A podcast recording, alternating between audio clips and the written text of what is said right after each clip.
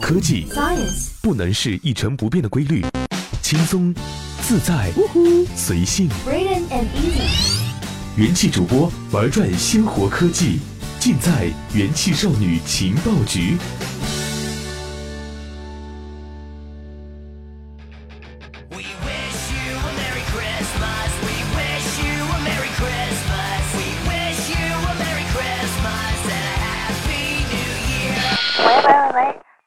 导播，这歌太吵了，换一个。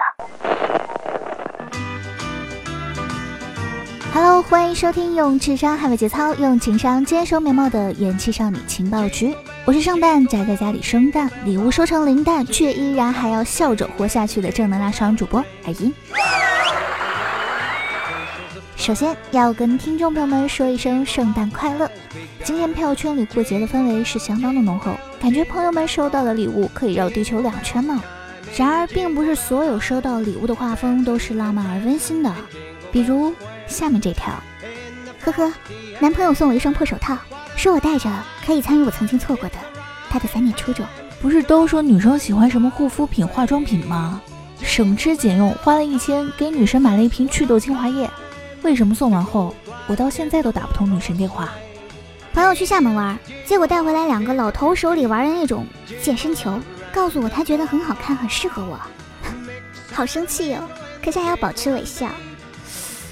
我朋友圈的画风怎么这么奇怪啊？这么看来，圣诞没有收到礼物，实在是一件小确幸的事情呢。收礼物这件事情实在是太被动了。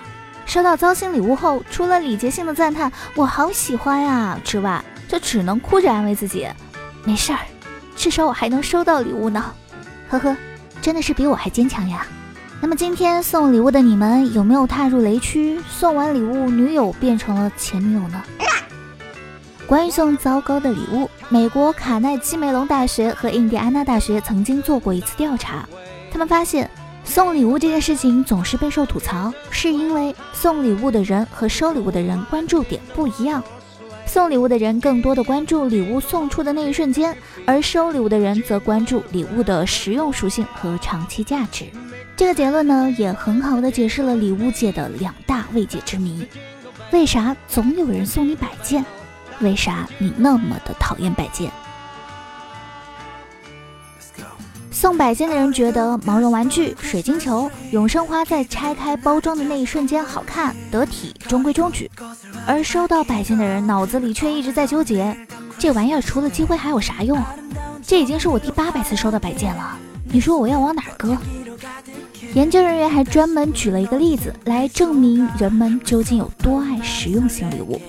他说，吸尘器听起来非常普通、老套，没有存在感，但很多人打心眼里觉得吸尘器是一份很不错的礼物。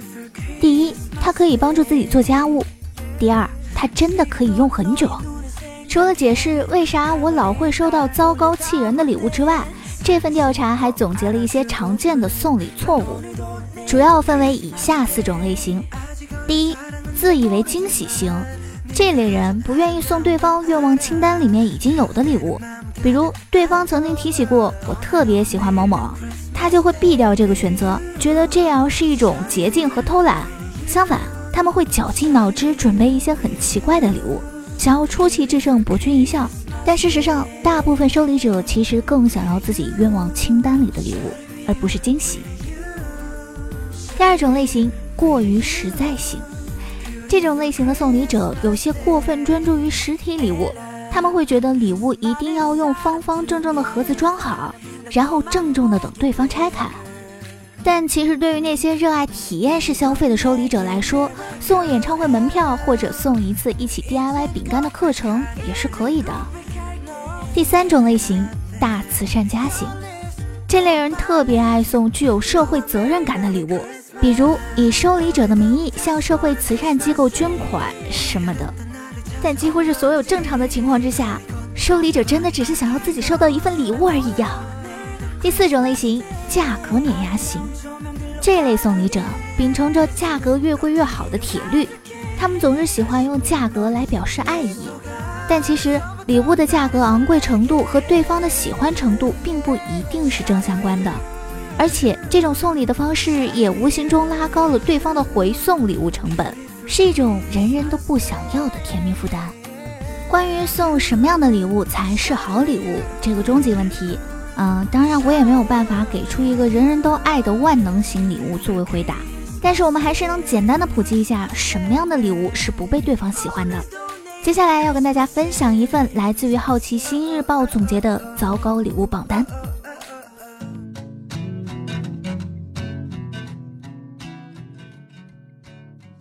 第一名，无用的摆件。好奇心研究所曾经做过一次关于无语礼物的调查，他们发现最让人讨厌的礼物是又丑又没有用的摆件。第二名，超大型玩偶。这是一种一个人根本搬不动、基本没法清洗、搬家的托运费比玩偶本身还贵的大型细菌温床，一般在从业一两年后会离奇歪倒在公园、路边、垃圾桶边，不得善终。第三名。一分钟搞定系列，举个例子，如果对方不是星巴克的死忠粉，最好不要送给他一个星巴克的马克杯。这种大街款礼物总带着一种好像来不及准备礼物了怎么办？不如花一分钟在路边星巴克搞定的敷衍气质。第四名，侮辱审美系列，心意诚可贵，不能烂眼睛。假设你妈花了整整半年绣了一幅《清明上河图》十字绣，非要挂在你的客厅。请问你的心情是什么？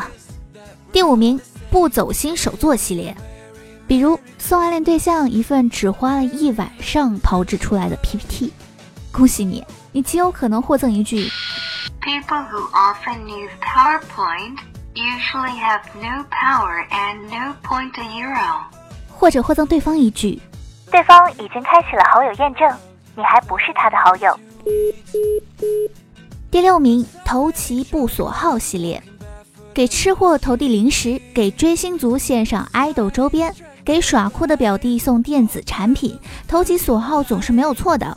但这个世界上有一种悲剧，叫做你想尽办法从意大利带红酒回来哄他高兴，却忘了他酒精过敏。第七名，现金。如果你俩还没有好到可以随时随地冲到对方家里混吃混喝一礼拜。请不要轻易尝试这种高风险的送礼路数。当然，如果你送出手，这基本上是最受欢迎的礼物。Anyway，祝你送礼成功。二零一六还有不到一周的时间就要过去了，这可能是耳音在二零一六年的最后一期科技节目。感谢二零一六年所有的收听和陪伴。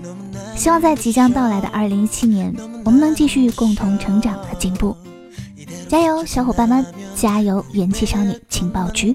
那么下期节目，我在二零一七等你，再见。